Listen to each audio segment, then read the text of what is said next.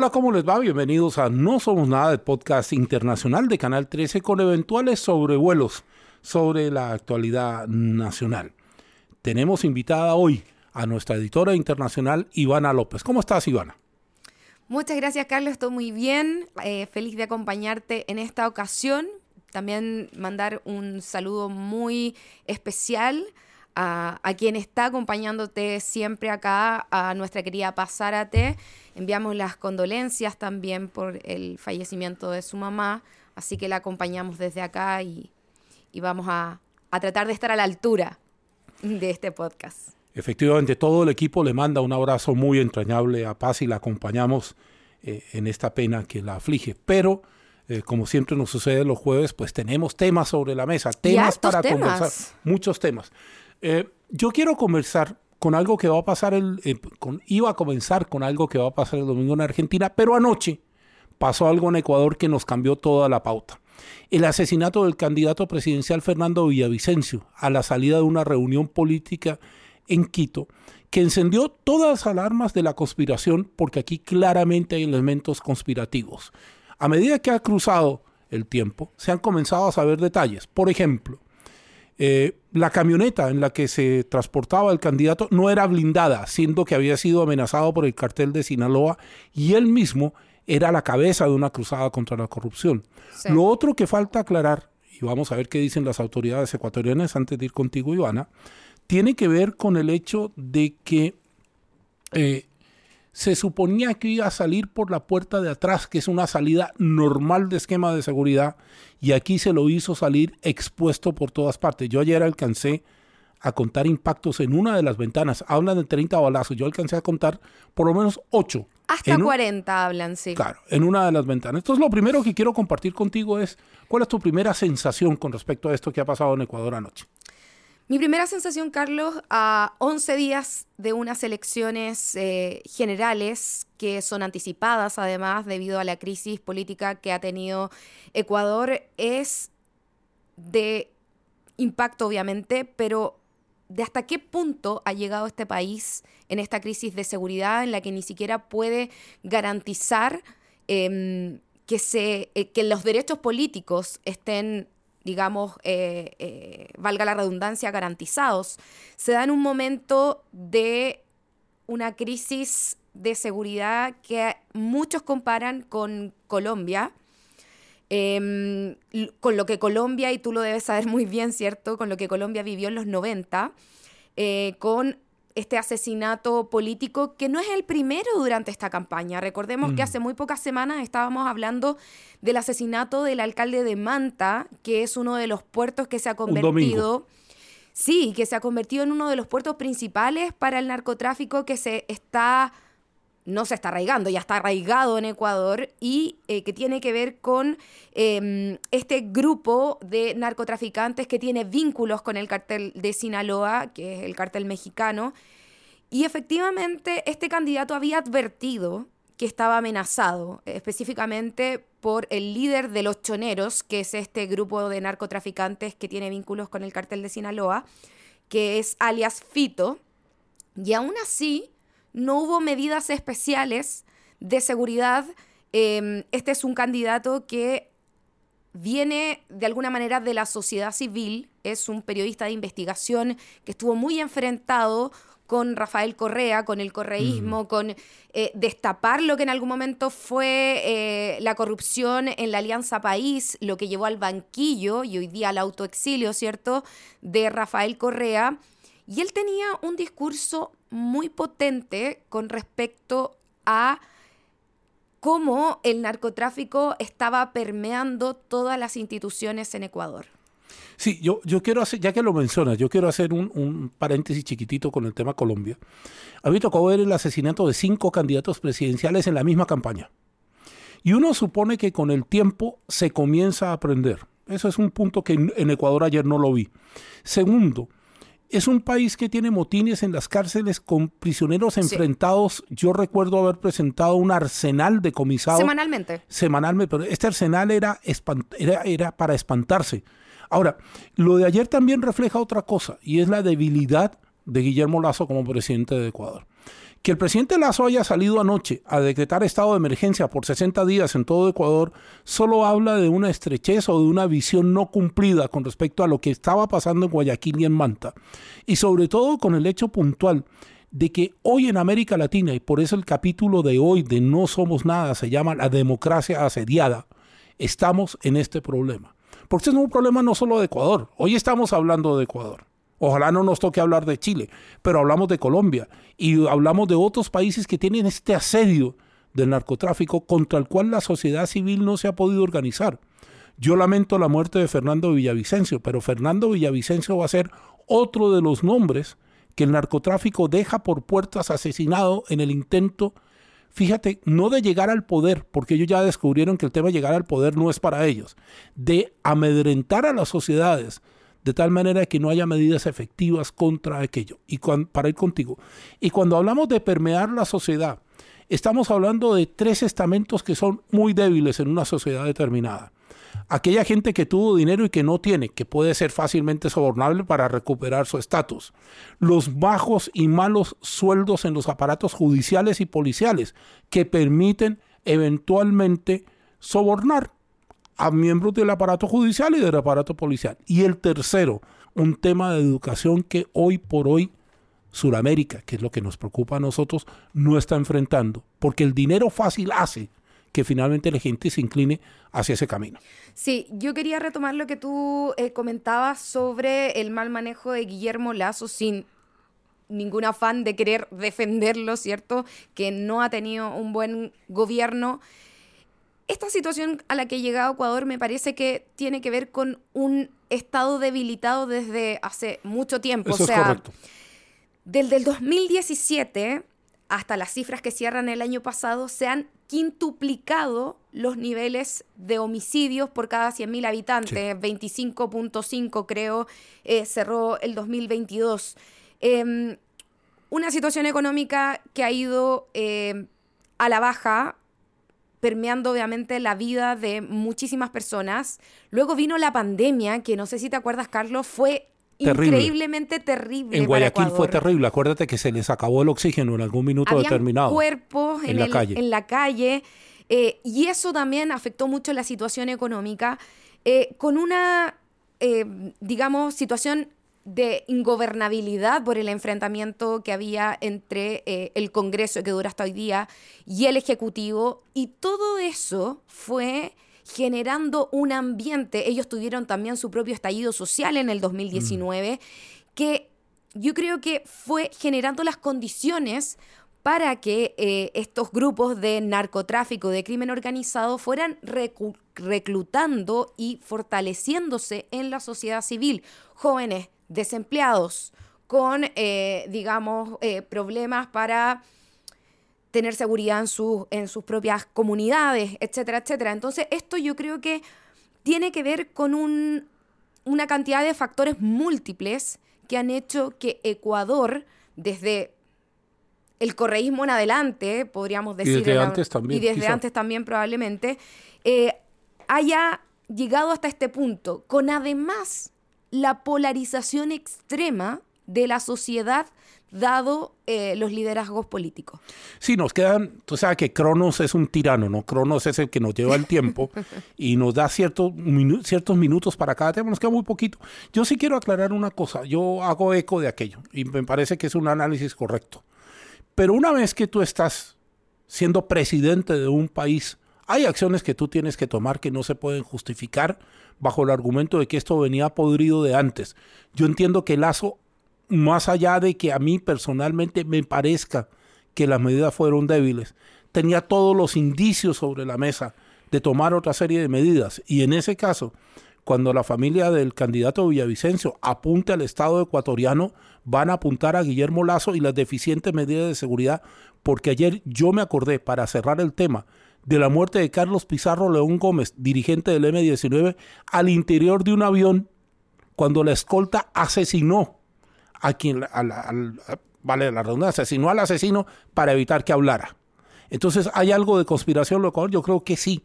Y vamos a tener que esperar. Eh, esto está muy reciente para poder eh, dar un juicio definitivo. Sí, Carlos, y para cerrar solamente vamos a ver también eh, cómo impacta esto en las elecciones. Hay un candidato, si bien la que corre con ventaja es la candidata correísta Luisa em, González, hay que ver si esta situación de, digamos, de inseguridad máxima y de sentimiento de que hay un abandono total, ¿cierto?, de la ciudadanía y de los políticos por parte del Estado, beneficia de alguna manera a un candidato bastante extremo, que tiene, que, que es conocido como el Bukele de Ecuador y que realmente no, no sé qué tan em, resolutivo o favorable sería eh, tomar o dejar un Estado militarizado para enfrentar la situación que vive Ecuador. Nadie tiene la fórmula, pero vamos a tener que ver cómo este crimen también impacta en la campaña de las elecciones del 20 de agosto.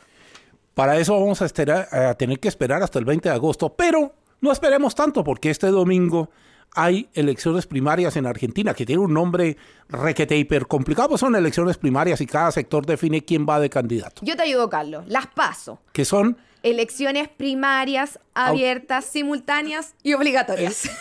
¿Cómo fue? Elecciones primarias, abiertas, simultáneas, ya, listo, paso. Y obligatorias. Ya. Eh, nos vamos a ocupar de Argentina en varios temas, pero yo esencialmente quiero colocar sobre la mesa los dos primeros elementos de análisis contigo. Primer elemento de análisis, la inflación, que por más que el señor Massa, que es candidato del oficialismo, vamos a hacer un matiz de eso después, eh, no lo quiera aceptar, sigue galopante y sigue complicando a Argentina. Y un tema que a mí me impactó muchísimo, que tiene que ver con la muerte de esta chiquita a manos de dos motochorros por robarle un celular en Lanús. Morena Domínguez. Morena Domínguez, 11 años. Eh, economía e inflación son para mí los temas fundamentales de este domingo en Las Paso. ¿Cuál es el tema fundamental para ti en este domingo?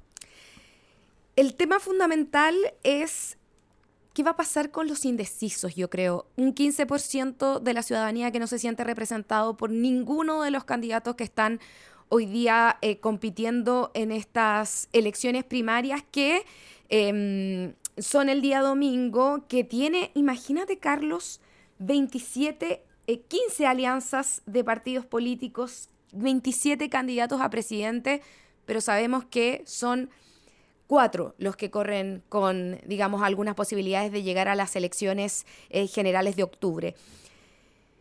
Para mí, ese 15% representa la desilusión con la política eh, y vamos a ver qué pasa, porque de alguna manera el oficialismo está muy debilitado, la oposición está desunido totalmente y tenemos un candidato que es el outsider, pero que en términos de gobernabilidad no deja muchas... Em, digamos, posibilidades. posibilidades o no. A ver, en términos de gobernabilidad, lo que propone Javier Milei, todos los expertos coinciden, es prácticamente imposible de llevar a cabo. A ver, vamos por partes. Eh, el tema económico cruza por Sergio Massa, que es el candidato oficialista. Que ahora se llama Unión por la Patria. Esa Unión por la Patria tiene un problema. Y es que los dos principales mentores que tenían que confiar en la Unión por la Patria, que son el presidente Fernández, que se sacó él mismo, y la vicepresidenta Cristina Fernández, ella misma también se abstuvo, no creen en más. Y hay un rumor muy fuerte en Buenos Aires de que finalmente esto podría darse la vuelta hacia Guado de Pedro, que es como el candidato mimado de los Fernández, pero no el candidato real que tiene los votos. En el caso del oficialismo, tenemos que ver qué pasa en las regiones en Argentina. Porque las regiones en Argentina, curiosamente, definen quién va a ser el candidato en Buenos Aires. Eso es un lado. El lado de la oposición, tras eh, la desaparición de escena, entre comillas, del señor Macri, es como, yo tengo una frase muy popular en este programa, se llama Cobadis, ¿no? ¿Para dónde vas? Cobadis, derecha argentina, ¿para dónde vas? Porque hasta ahora, de todo lo que yo he leído, no hay una sola propuesta que uno dijera, esta propuesta le hace frente al oficialismo. Y con respecto a Javier Milei, que es presentado como la derecha liberal por algunos y por otros como extrema derecha, y no corresponde una toma de posición de quien habla con respecto a ninguna de las dos cosas, es un candidato que está aprovechando el descontento y que está repitiendo un libreto que en todas partes de Sudamérica ha funcionado. Algunos llegaron al poder como Bolsonaro, otros llegaron al poder ayudados como Duque, pero que está funcionando en qué sentido? En que atañe al problema diario de la gente y no al problema real del país. Claro. No quiero decir que en un país cuando la gente la roban, como pasó con Morena, la asesinan, como pasó con la chiquita, eh, no es importante. Claro que es importante. Pero hay otros problemas de fondo que hacen que Argentina no se pueda proyectar y que la gente en Argentina sufra los efectos de una inflación desbordada. Y ahí es donde quizá esos 15% de indecisos que tú mencionas tomen partido y habrá que ver hacia dónde toman partido. Hay que ver también qué pasa con la participación, porque si bien son elecciones obligatorias, el voto en Argentina para las personas entre 16, 18 años y también los mayores de 70 no es obligatorio, para el resto sí, eh, son 35 millones de habilitados para votar. Las multas no son muy altas, por lo tanto hay que ver ahí qué pasa también con la participación. Y ahora en términos de seguridad, creo que este caso de la muerte de esta niña de 11 años a las puertas de su colegio por quitarle un celular, eh, también va a impactar em, a poquitos días, queda nada para el domingo, eh, y de alguna manera puede inclinar esa balanza de esos indecisos a propuestas eh, que tengan más rigor en términos de seguridad. Y estoy hablando o de Patricia Bullrich, que fue eh, ministra de Seguridad de Mauricio Macri, o de Horacio em, Rodríguez Larreta, que también está en el lado de, la derecha, eh, digamos, de Juntos por el Cambio. Creo que eso también podría ser eh, esencial en lo que va a ocurrir durante este día domingo, pero sabemos los sondeos tanto en Argentina como en Chile y en gran parte del mundo últimamente. Se han equivocado. Andan con la brújula perdida, ¿no? Parece que sí. Ahora, un, detalle del tema seguridad es que a mí lo que me pasa cuando analizo cosas de estas es que el papel resiste todo. El papel propuesta electoral resiste todo. Yo voy a tomar un tono electorero. Yo le prometo a la población que cualquier delito será condenado con la máxima dureza. Eso suena muy lindo. Ya, pero lo tengo que llevar al sistema, lo tengo que judicializar y me lo tienen que condenar y eso no lo hago yo. Claro. Entonces, a mí lo que me deja pensando es cuáles son las verdaderas propuestas y las verdaderas ideas que Argentina necesita para enfrentar este momento. De ideas se ha hablado prácticamente nada. Porque si yo enfoco todo esto únicamente a la seguridad, me voy a encontrar con un problema muy grave y es que las condiciones, tal como hablamos en el caso de Ecuador, las condiciones de vida de los argentinos se van deteriorando. La mejor prueba es esta. Eh, si usted nos está escuchando en otra parte de Sudamérica, que tenemos audiencia fuera de Chile, eh, hay una especie de turismo de compras que hacen los chilenos rumbo a Argentina para aprovechar el cambio. Si la economía argentina fuera vigorosa y fuera sana, eso no pasaría porque en ninguna parte pasa. Pasaba entre Cúcuta, y San Cristóbal, en Venezuela, en Venezuela y Colombia.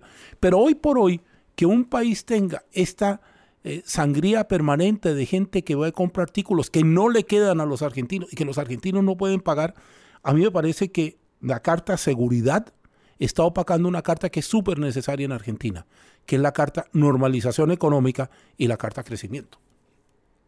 Sí, yo creo que la cuestión económica eh, es súper, súper relevante para estas elecciones que vienen el domingo. Pensemos que hay 40 millones de personas que están bajo la línea de la pobreza en Argentina y se da una situación súper paradójica, Carlos. Eh, yo fui hace poco a Buenos Aires y me sorprendí al ver que en los sectores de Palermo, en el centro de Buenos Aires, los restaurantes están llenos y no son turistas. ¿No?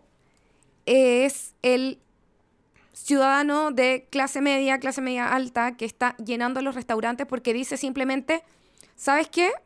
Prefiero gastarme la plata y, gastarme los pesos en esto, que es en el, en el ocio, digamos, que en Argentina es muy valorado desde hace mucho tiempo. Son los padres del ocio creativo, ¿no? claro. Y eh, pero eso contrasta tanto con la otra realidad de los suburbios, por ejemplo, de Buenos Aires. Ese es el punto. exacto, diste justo en el clavo. Es que si yo voy a Buenos Aires y voy a Palermo o a Puerto Madero y juzgo a Argentina por aquello, es como cuando, cuando, yo vengo a Santiago de Chile y juzgo a Santiago por el Sanhattan. todo el alrededor del polo comercial y el polo empresarial de Santiago y no voy a la periferia de Santiago o a la periferia de Buenos Aires y empiezo a ver los dramas que hay ahí.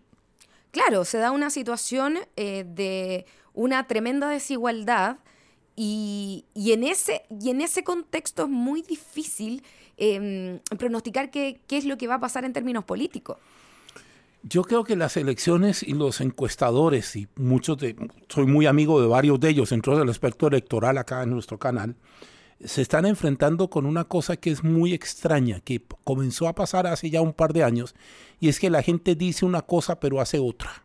Mm. Y, y yo tengo una teoría muy personal con respecto al tema de la decisión del voto, porque los partidos como tales, como los conocimos, se fueron atomizando y fueron abriendo espacios. ¿Qué quiero decir con eso? Que no necesariamente alguien de derecha va a creer en las ideas de derecha como sugería el partido, sino que eventualmente va a llegar y va a votar por lo que él cree que debiese votar. Se nos ha ido el tiempo rápido. Uy, Carlitos, vuela en este podcast. Aquí, aquí volamos rapidito, no somos nada. Pero como no somos nada, hablamos de temas que a veces quedan escondidos en los medios. Níger ha hecho noticia este último tiempo por un golpe de Estado un golpe de Estado que colocó al ejército, no es nada nuevo en África, al frente de un Estado que curiosamente, y por eso trajimos Níger como invitado a No Somos Nada, es bien especial. ¿Por qué es especial Níger, Ivana?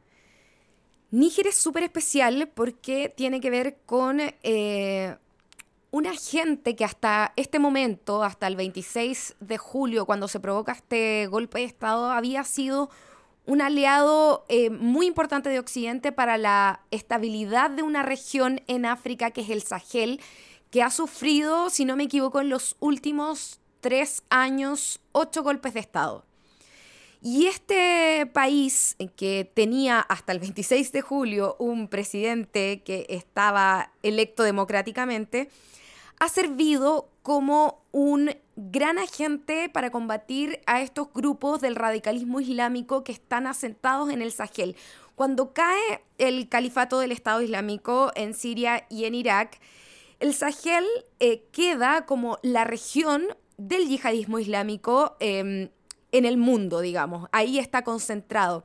Tenemos facciones de Al Qaeda, tenemos Boko Haram, hay un montón de, grupos que son un caldo de cultivo que sabemos, podemos ver muy lejos África, pero que terminan impactando en términos de seguridad tanto en Europa como en otras partes del mundo. Correcto.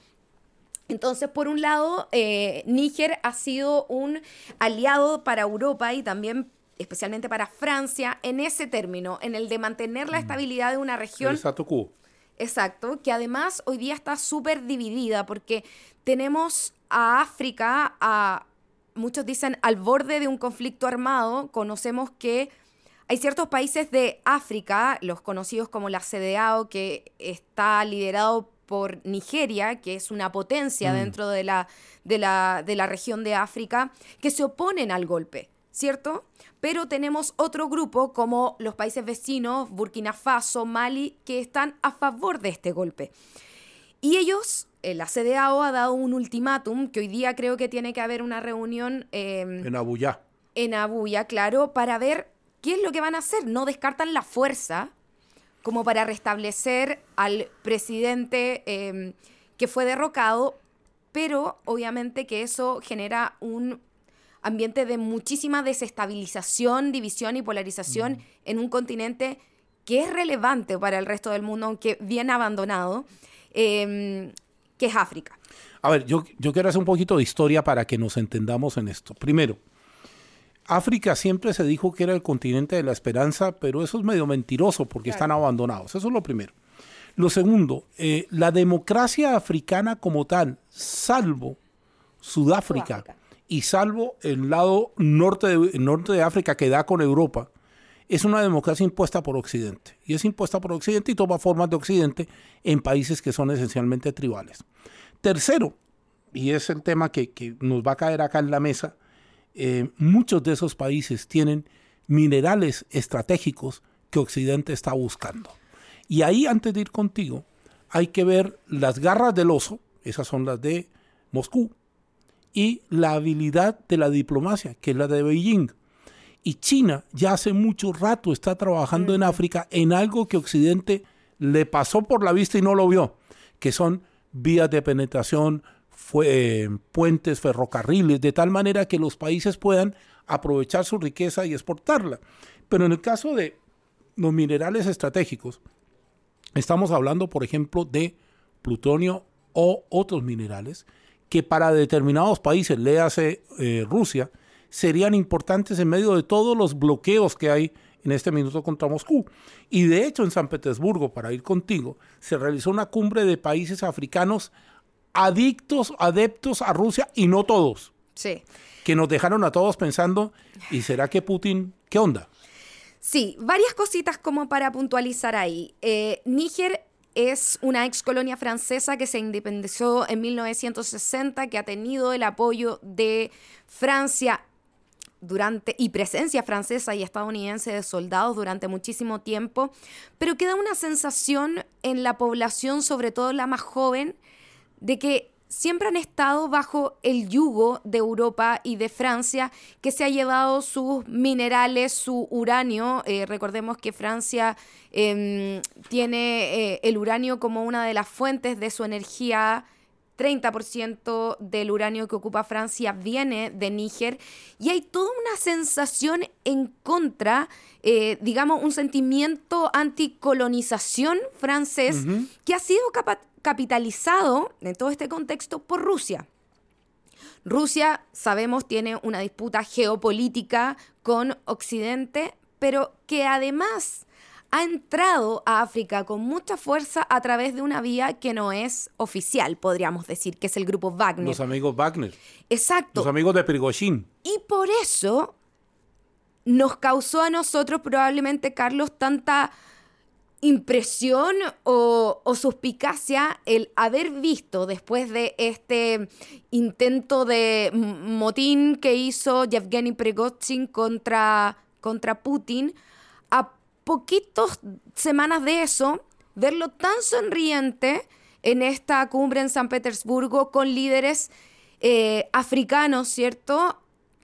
Como yo, yo le, le, decía a una amiga que también trabaja en internacional, le decía como, hay algo aquí, mm. alguna misión le tiene que estar encomendando Vladimir Putin para haberlo perdonado y esa misión puede estar en África. Lo cual refuerza aquello del tongo, ¿no? Ese arreglo de Putin con Bielorrusia y Prigozhin es tongo, tongo de aquellos. Ahora, poderoso caballero don dinero dicen en España y poderoso caballero don mercenario, porque no te olvides que la mayor parte de gobiernos africanos han utilizado mercenarios para quedarse en el poder y en eso, por eso se habla tanto de Nigeria, porque Nigeria tiene un ejército tan potente que puede, salvo Sudáfrica, terminar con cualquier conflicto.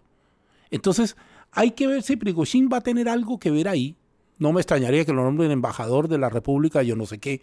Pero el tema de fondo aquí es que mientras Washington está preocupado de otras cosas, lo que están haciendo Rusia y China en conjunto es colocar una especie de muro invisible en que el mundo comienza a verse eh, Rusia con China y los aliados de Rusia y China y el resto que son Estados Unidos, la OTAN, qué sé yo, y los aliados de ellos. Podríamos decir una nueva guerra fría. Correcto, pero fíjate que era parte de lo que George Orwell en un libro que se llama 1984 retrataba, aquello de Eurasia y aquello, no recuerdo cómo definía el continente occidental. Óigame, se nos fue el tiempo.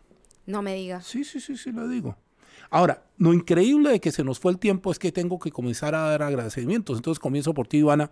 Muchas gracias por venir a compartir con nosotros. No somos nada. A nosotros nos honoriza Jorge. Nos coloca visualmente otro Jorge, Jorge Saavedra. Nos edita Tomás. Nos distribuye en redes y en contenidos Bárbara. Yo soy Carlos Zárate. Ivana López, buenos días. Buenos días y muchas gracias por esta invitación. Chao, chao.